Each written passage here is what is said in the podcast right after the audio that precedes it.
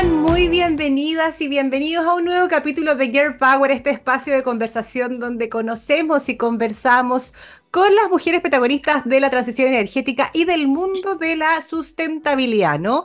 Esta mañana nuestro foco va a estar en una industria que tiene especial relevancia para mitigar la crisis climática y que se ha hecho parte de este desafío avanzando en acciones profundas de sustentabilidad. Y para conversar al respecto estaremos con Magdalena Balcells, gerente general de la Asociación Gremial de Industriales del Plástico, por supuesto que me refería al plástico. Así se llama esta asociación gremial, pero antes de presentar a Magdalena, debo agradecer como siempre a nuestros auspiciadores de este 2024, a Chile Platinum Sponsor y RWE Silver Sponsor, al sponsor, digo, me faltó, me comí una R, al Ministerio de Energía que nos patrocina y a Pollux Comunicaciones, la agencia que lleva adelante este programa todas las semanas. Y ahora sí, volviendo a nuestro capítulo de hoy, para conversar sobre economía circular, ley REP, ley de plástico de un solo uso y mucho más, lo que alcancemos en estos 30 minutos, tenemos esta mañana a Magdalena Balcells. Ella es ingeniera civil industrial de la Universidad de Chile, diplomada en Management en Administration de la Universidad de Harvard y en Planificación y Gestión Financiera de la Universidad de Chile, entre otras cosas. Bienvenida Magdalena, qué gusto tenerte esta mañana con nosotros. ¿Cómo estás? Muchas gracias Fernanda, muchas gracias por esta invitación tan especial. Me encantan estos programas femeninos, así que feliz de estar acá con ustedes esta mañana.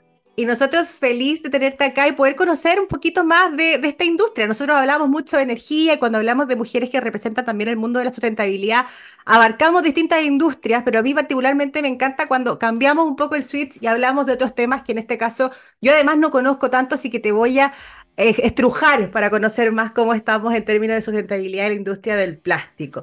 Y como tenemos poquito tiempo, ya te lo advertí al comienzo, en, backstage, ¿no? Eh, quiero, quiero comenzar con, con, tu visión con respecto a, la mirada más normativa. Eh, actualmente son varias las legislaciones que, que, impactan de alguna forma la industria del plástico. Eh, entre ellas está una hoja de ruta de economía circular, tenemos la ley marco de cambio climático, la ley REP, la ley de plástico de un solo uso, entre otros, ¿no? Porque hay varias cosas que van eh, funcionando en paralelo. Y ahí al respecto me gustaría saber cómo tú ves eh, el avance y adaptación de la industria a estos procesos que apuntan a integrar una mirada sustentable eh, en sus procesos. Muchas gracias por esa pregunta porque es súper relevante porque nosotros en muchas de esas regulaciones y normativas hemos sido parte de. Y cuando somos parte de, nos da un espacio para entregar conocimiento experto, porque esta es una industria, como, como Chile no es un país petrolero ni se produce eh, resina plástica acá, no hay tanta formación en plástico. Entonces, el conocimiento sobre el plástico viene principalmente de la industria. Y desde ese punto de vista, para nosotros siempre es un honor poder participar de esos distintos foros, como por ejemplo los comités operativos ampliados que se organizaron tanto para la ley REP como para... Mm, para el, reglamento de eh, etiquetado, participar, fuimos para también parte de la hoja de ruta, eh, tuvimos un, trabajo conjunto muy, muy interesante con la Fundación Oceana de cara a la ley de plásticos de un solo uso. Entonces, si tú miras todo, esta, todo este abanico de regulaciones, eh, por un lado, rescatamos la coherencia, ¿ya? O sea, creemos que por un lado, poder avanzar en economía circular y poder avanzar en sustentabilidad es un tema gigantesco y es un tema complejo, es un tema que no resuelves, no hay, no hay una talla única. Aquí hay un montón de soluciones para resolver un montón de problemáticas distintas y muchas veces producto, siempre desde la buena intención, ¿ah? porque eh, una cosa bonita que tiene este tema es que convoca mucho interés y la gente dice, pucha, pero deberíamos esforzarnos en esto, pero hay que tener harto cuidado porque muchas veces pasa que tú dices, ya, voy, entonces ahora, te doy un ejemplo, voy a eliminar por completo un material y entonces hay una migración a otro material para empacar, ¿ya? Por ejemplo, claro. ese otro material tiene un montón de, de dificultades también. Entonces, nosotros creemos en el equilibrio, creemos que hay materiales que son mejores para algunas cosas que otros, y cuando hablamos de ese equilibrio, no es equilibrio solamente en su origen, o sea, no solamente en su primer uso, por decirlo de alguna manera, cuando es un empaque, sino también qué va a pasar con ese material una vez que termina esa vida que en general no es tan larga. O sea, de mm. hecho comentaste em, el Tratado Global en algún minuto, justamente se hace cargo de eso. Y si queremos ver el plástico a lo largo de todo su ciclo de vida, y nos parece que eso es muy relevante. Entonces, mirando eso, nos parece que eh, la ley REP, de la mano de la hoja de ruta de economía circular, de la mano de la ley de plásticos de un solo uso, de la mano del Pacto Chileno de los Plásticos, que es una iniciativa público-privada, donde el Ministerio de Medio Ambiente también participa, eh, hacen un súper buen punto de partida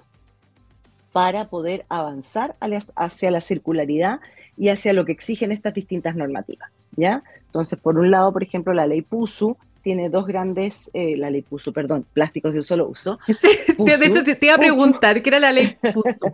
sí, Atro, en este, en este mundo nos movemos con muchos acrónimos, así que me interrumpe si me equivoco. Lo haré. si, lo, si, abuso de ellos.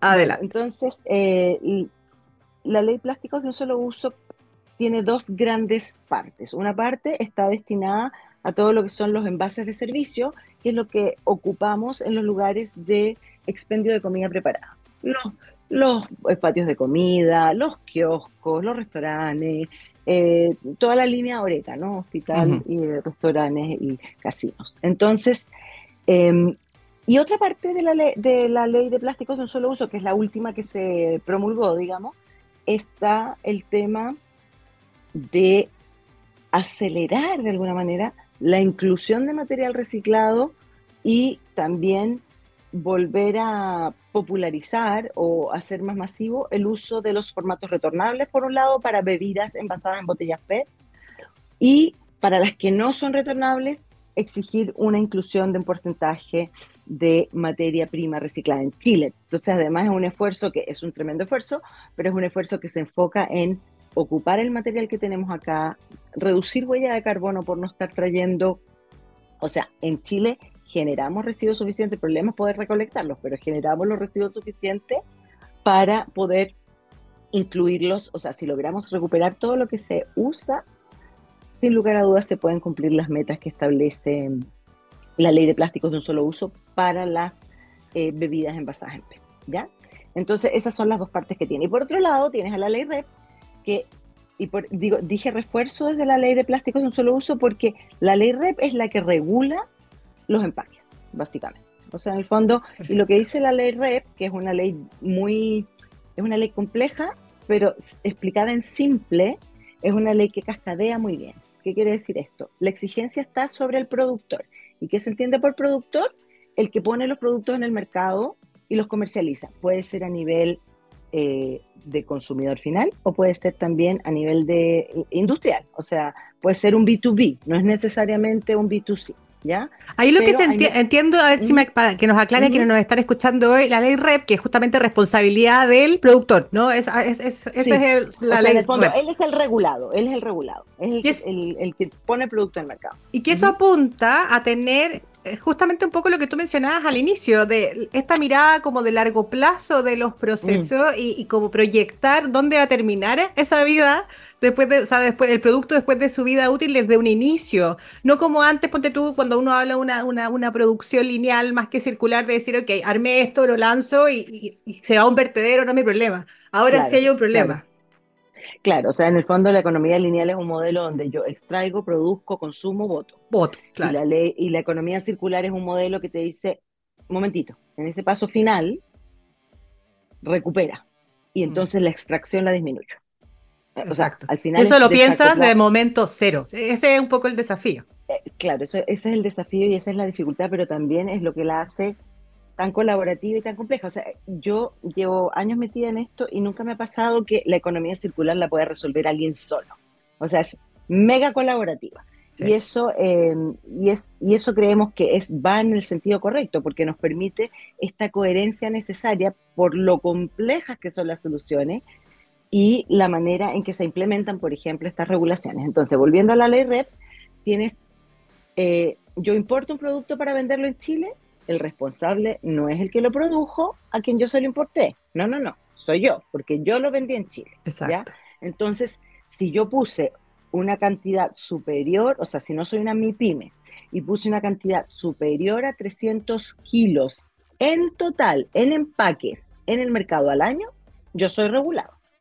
Y yo tengo, por ende, que ser parte de un sistema de gestión. Los sistemas de gestión son como el cerebro de la ley red que se va a encargar de la trazabilidad, o sea, en el fondo el sistema de gestión toma la información que reportan los comercializadores o productores de cuánto empaque pusieron en el mercado, se encargan de licitar los servicios de recolección, pretratamiento y valorización y entonces después unen las dos puntas. Tiene, ya el productor puso tanto, por, por ley tiene que recuperar un X por ciento y el sistema de gestión es el que se va a encargar de que eso ocurra, haciéndose cargo de toda esta, de toda esta cadena de valor que te expliqué recién.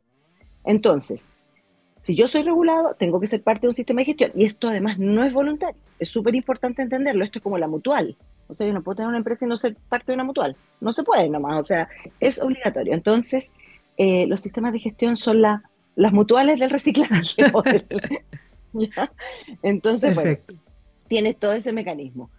Eh, donde en cada una de las etapas hay dificultades de distintas características. Y esta ley además tiene un, elemento muy relevante y que todavía no está resuelto y yo creo que se va a resolver en el tiempo a medida que se vaya instalando, porque si pensamos, recién partió en octubre la medición de metas, entonces en octubre de 2023 estamos como... Ayer. Nuevitos, nuevitos, exacto.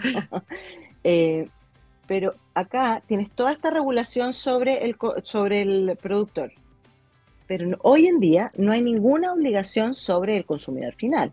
Por lo tanto, si a mí me da lata reciclar y en mi casa yo meto todo dentro del mismo, de la misma bolsa, el camión de la basura se lo va a llevar igual. No puede decirme no me lo llevo. En otros países te dicen, momentito, esto no está separado, no me lo llevo. Usted guárdese su basura en su casa hasta que me resuelve el problema de la separación. O sea, acá ponte tú que, que, yo estoy en Alemania, como te comentaba también en el backstage. Eh, yo no sé si es real o no, ah, pero, pero, entiendo que te multan si no tienes bien separados los residuos en, lo que es reciclaje, tienes súper claro dónde va cada basurero y, y, te multan o te multarían si es que uno no cumple con estos procesos desde el usuario, desde el consumidor. Eh, yo, yo, eh, yo creo que en Chile falta harto ahí y, y estaba mirando en el... Entiendo que ustedes también lo han promovido harto, la patita de la educación en ese ámbito toma especial relevancia, porque como dices tú, ya tenéis una industria que está regulada, que tiene que seguir, eh, que es vinculante, ¿no? Que tiene que seguir estas normas, pero ¿qué pasa eh, en los hogares, ¿no? ¿Cómo, poder traspasar eso para que todos pongamos ese granito? Y ahí ustedes, no sé si tienen algún, algún programa o están trabajando en algo para poder aportar también a la mirada más de la educación ciudadana. Sí, mira, lo que hacemos nosotros desde ese punto de vista es tratar de facilitar o entregar contenidos técnicos en un lenguaje más amigable eh, a, los entes que tienen la responsabilidad o tienen una llegada más directa al público final. Nosotros somos un gremio sectorial. El gremio sectorial, en general, su campo de acción es a nivel de industria. Entonces, o sea, si destinamos nuestros esfuerzos a llegar a la al público masivo, por decirlo de alguna manera, o a la ciudadanía, que lo hacemos, pero no es, eh, o sea, en el foco, no podemos dedicarnos solamente a eso. Entonces, eh, vamos haciendo vamos sumando esfuerzos. Entonces, por ejemplo, el Pacto de los Plásticos que tiene una sí, eso, de educación bien eso importante. te iba, a preguntar, perdona que te interrumpa, pero es que de ahí había sacado el dato que lo estaba buscando para que no se me fuera. Eh, lo que yo vi es que este Pacto chileno de los plásticos, que, que, es otro hito de colaboración en este ámbito, para este año justamente se centraría en tres ejes, que está educación de la ciudadanía, gestión circular de, de envases y embalajes y políticas públicas. Por eso tenía en el radar que, que era parte un poquito del desafío de industria. Claro, e, es, efectivamente un desafío de industria y nosotros nos sentimos plenamente responsables de facilitar ese tipo de contenidos y de generar el contenido adecuado para que e, estos otros entes puedan hacer una bajada amigable y entendible. O sea, esto es súper complejo, pero si tú le dices a la ciudadanía, esto es súper complejo, te va a decir, no, gracias, no me pidas que haga eso. Entonces, eh, y además hay que entender que hay una transición donde hoy no, no necesariamente estamos en el óptimo. Te voy a dar un ejemplo bien sencillo. Eh, perdón, antes de eso te voy a aclarar de educación. La educación a nivel escolar ya está súper incluido este tema. Yo te diría que las generaciones más chicas nos van a dar clase a nosotros. Sí, tienen un donde tenemos con otro. Claro, claro. Donde tenemos un desafío es en esta generación donde para nosotros es algo que aprendimos grandes. Y yo te diría que todavía los que hoy son jóvenes, así muy jovencitos, si bien tienen algo de esto, no necesariamente lo vieron en su casa y todavía operan mucho desde contar que son súper sostenibles, pero esto hay que entender que es una pega. Hay que hacerla simple, todo lo que quieras, pero es una pega. O sea, hay que hacer un esfuerzo. Y yo creo, eh, o sea, yo personalmente es un esfuerzo que hago y si no lo hago no duermo bien. Así que para poder dormir bien lo hago. Pero, es cierto, pasa, tú vas ponte, tú te juntas con amigos y, bueno, ya, probablemente también te ha pasado, y tú ves como al dueño y la dueña de casa en una bolsa metiendo las botellas, los plásticos, los cigarros, el resto de carne, todo junto y como que tirite el ojo. Si hay una cosa. la, idea es que le tirite el ojo a la mayor cantidad de gente posible. Entonces, esa es parte de la sensibilización que hay que hacer y eso es, o sea, tú has escuchado eso que a los niños se les enseña con el ejemplo y no con lo que uno dice. Esto es más o menos igual. O sea, yo puedo repetir hasta el cansancio, pero si yo no veo que el resto lo hace, eh, entonces necesitamos como ir agarrando momentum, ¿no? Ir agarrando eh, mucho más masa que lo hace. Eh, el punto limpio es un tremenda, una tremenda herramienta para enseñar, pero es, una, es poco, em, en términos de volumen, no es tanto lo que recolecta. Entonces es súper importante ir haciendo un equilibrio en todos estos elementos, ¿ya? Entonces, educación está abordado desde los colegios, el esfuerzo que hay que hacer es en, nosotros, digamos, esta generación, no sé, que estamos entre los, entre los 25 y 60 años, por decir algo, para, para que hagamos un esfuerzo consciente y, y lo más masivo posible por separar. Por otro lado, tienes que hay un mecanismo óptimo, tú estás en Alemania y lo tienes que tener súper claro, donde uno separa, bueno, separas en cinco de hecho, o sea, tienes por un lado el orgánico, tienes la basura residual, y esos son dos que hoy en Chile van juntos, desgraciadamente, pero se están haciendo esfuerzos también para tener una separación de orgánico, y por supuesto hay, hay iniciativas privadas donde uno paga y te pasan a buscar el orgánico, Pero, y después, en el reciclaje tienes tres flujos, tienes papel y cartón, tienes vidrio, y después está lo que se llama el eh, residuo liviano, que vendría siendo todo lo que es cartón para bebidas o Tetra aluminio y hojalata, y finalmente todos los tipos de plástico. Entonces, y además están separados por colores, o sea, tampoco es tan difícil, porque uno sabe siempre que el verde es para vidrio, que el azul es para papel y cartón, que el amarillo, y en Chile se están tomando esas mismas convenciones, entonces, imagínate qué maravilla, o sea, mi sueño, yo soy bien cuadrada, entonces mi sueño siempre era que el reciclaje fuera estándar en todo el mundo, o sea, que a donde uno llegue siempre sabe cómo se recicla. Que sería lo ideal, porque uno tiene que estar mirando y te ponen un dibujo que uno no entiende a veces ni el dibujo y estar y mirar y a ver qué, qué, hay adentro y hay una mezcolanza de cosas porque alguien se equivocó, ya dejó la embarrada.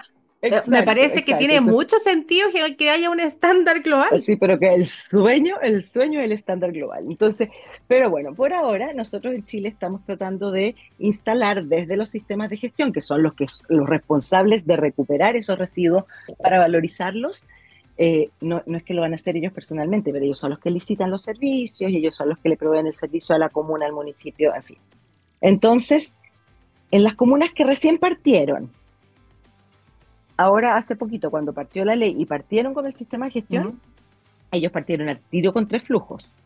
Pero hay otras comunas que se anticiparon, pero como no había una ley, no había un estándar, cada comuna lo hizo, no sé, pues como les dijo el asesor que tenían, de acuerdo a los recursos de los que disponían, de acuerdo al tipo de comuna que es, o sea, es distinto cómo funciona una comuna de puro edificio a una comuna con casas, ¿ya? O sea, eh, por lo que nos dicen los más expertos, en edificios es bastante más fácil, porque en el fondo tiene estas pequeñas unidades centralizadas donde eh, uno, o sea, tiene los conserjes eh, que se encargan de ir separando, ¿no? Y te dicen, deje esto en el chat, entonces para uno como habitante es fácil porque tú dices, bueno, esto es lo que va a poner. O te instalan un punto limpio abajo, te dan las instrucciones de cómo funciona esa comunidad, pero claro, es una comunidad que se organiza, se puede organizar de distintas formas. Y es una comunidad relativamente chica, claro. entonces es manejable. Entonces, para el sistema de gestión, ahí eh, es más fácil instaurar este sistema de separación en tres. Pero para las comunas que partieron originalmente con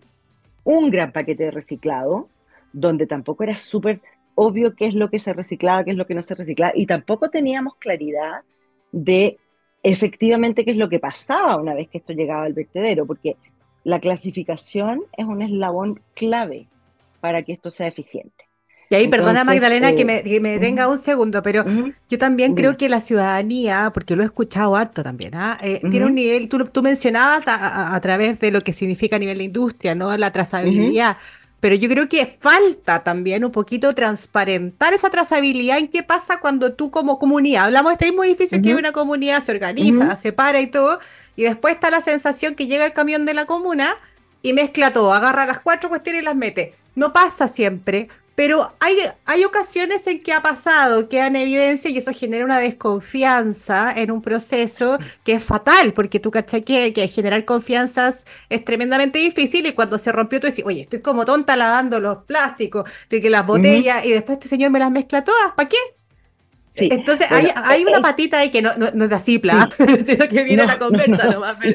pero, es una responsabilidad del sistema de, de, de, Estado de, poder también transparentar esos procesos, creo yo.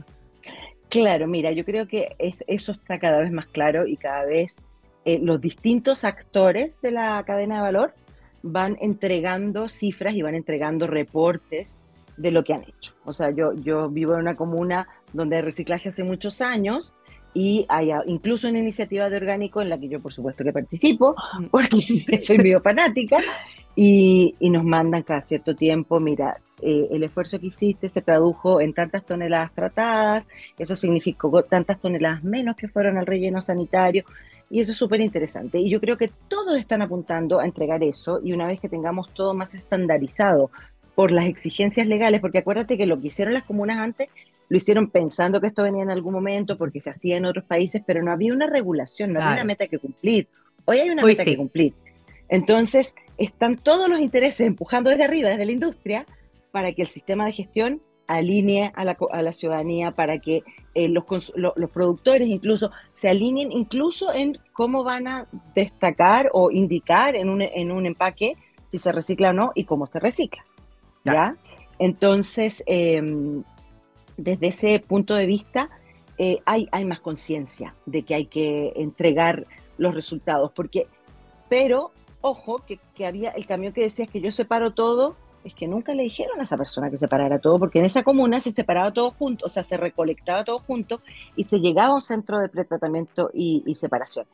Eso está más que probado que es poco eficiente y uno logra rescatar mucho menos material, pero fue el sistema que funcionó en muchas O sea, fue el proceso de transición, dices tú, de adaptación. No, no, la transición, yo te diría, la transición es ahora. La estamos Ese fue el proceso de anticipación, o sea, fueron las comunas que partieron antes y que dijeron, ya, este es el sistema, no queremos enredar a la gente, estos conceptos eran nuevos, pero hoy los conceptos no son nuevos. O sea, es muy raro que tú le digas a alguien eh, reciclaje y residuo y te diga, es que no sé de qué me estás hablando. O sea, eh, no es como hablar de inteligencia artificial, o sea, hoy no todo el mundo sabe lo que es IA o AI, no, no, pero, pero gestionar residuos, todo el mundo lo entiende, reciclar, todo el mundo lo entiende, independientemente de que sepas o no cómo se hace. Entonces, la transición en qué va a consistir en hacer converger, ¿cierto? Estos sistemas donde entregabas todo junto a sistemas donde se van a ir separando los residuos, eso va a requerir una dosis adicional de, educación o de sensibilización, pero en, en, esos ciudadanos ya está instalado el, el reciclaje es un must, no es optativo. Lo tengo que hacer. Entonces. Perdona, perdona, que nos quedan poquitos minutos y yo no, no quiero dejar de que nos cuentes. Ah, tú estás, estamos hablando de reciclaje eh, y, quiero pasarme a lo que usted tiene, el rol que ustedes cumplen como ACIPLA, por supuesto, desde la mirada de industria. Y ahí ustedes tienen un estudio que, si no me equivoco, lo, lo lanzan cada dos años y este sería el tercer estudio sobre reciclaje de plástico en Chile, que lo desarrolla CIPLA. Y el último eh, análisis señaló que la tasa de reciclaje de plásticos en Chile, y estoy leyendo para no equivocarme, creció en 15% entre el 2022, 2020 digo, y 2022, siendo la mayoría del área de envases y embalajes. Cuéntanos un poquito más de este estudio, ya que hemos hablado de reciclaje, trazabilidad, análisis, ¿no? Resultados. Quizás qué otros eh, resultados o qué otros datos interesantes arrojó este estudio y, quiero cerrar la pregunta para dejarte hablar tranquila sin interrumpirte.